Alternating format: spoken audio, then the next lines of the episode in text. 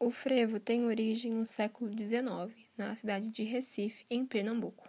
Foi decorrência da rivalidade entre as bandas militares e os escravos que tinham se tornado livres. A palavra frevo surge como uma corruptela do verbo ferver. Isso é porque o fervo é uma dança frenética, de ritmo muito acelerado.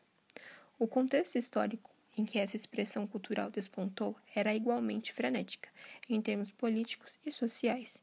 Vivia-se o pós-abolicionismo, enquanto surgia uma nova classe operária. Por possuir um grande valor cultural, dia 9 de fevereiro é comemorado o Dia do Frevo.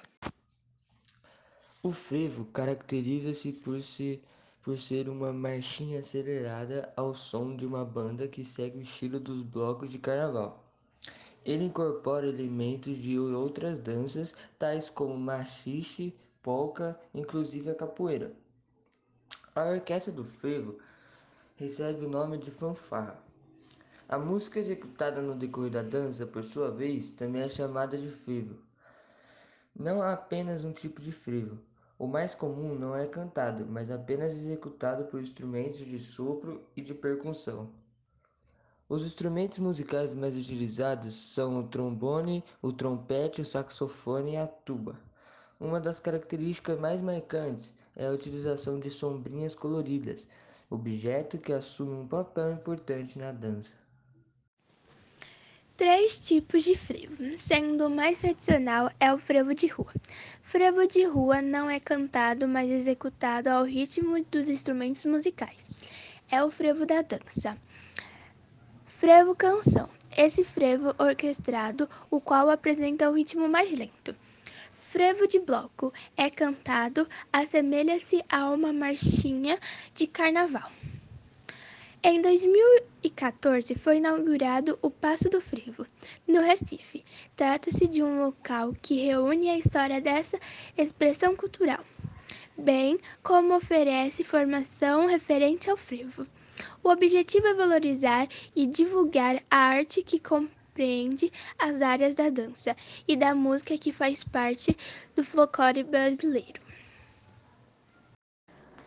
Taekwondo é uma arte marcial que foi criada pelo general sul-coreano Choi Hong-hai em 11 de abril de 1955. Nas Olimpíadas do Seul, 1988, o taekwondo tornou-se um esporte olímpico de exibição nos Jogos Olímpicos de Sydney, Austrália. Em 2000, tornou-se um esporte olímpico oficial. Em coreano, a palavra taekwondo possui o seguinte significado: caminho dos pés e das mãos através da mente. Apesar de ser luta, possui, assim como quase todas as artes marciais, uma filosofia que consiste na, na valorização da perseverança, integridade, autocontrole, cortesia, respeito e lealdade. A chegada do Brasil o Taekwondo chegou no Brasil em 1970, através do mestre Sang Mi Chun. Os praticantes desse esporte devem utilizar equipamentos de proteção com o objetivo de não ocorrer ferimentos em função do golpe. Os equipamentos de proteção servem para proteger a cabeça, o tórax, região genital e as pernas. A vestimenta usada geralmente na cor branca chama-se duboki. O objetivo do taekwondo é formar seres humanos respeitados em todos os sentidos, desenvolver a inteligência, fortalecer o espírito garantir a boa saúde física e mental e assim tornar-se um cidadão consciente de seus deveres com a família, seus cidadãos e seus países. Os benefícios do taekwondo são melhorar a força muscular, assim como a resistência, resistência cardiovascular, aumenta a elasticidade e agilidade e a flexibilidade ajuda a desenvolver as capacidades de coordenação e equilíbrio e proporciona controle e conhecimento do próprio corpo.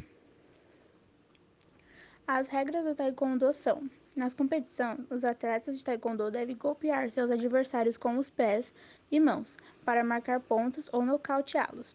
Os chutes podem atingir qualquer parte do corpo acima da cintura e que esteja coberto por protetores. Os socos, por sua vez, só podem acertar o peito do adversário.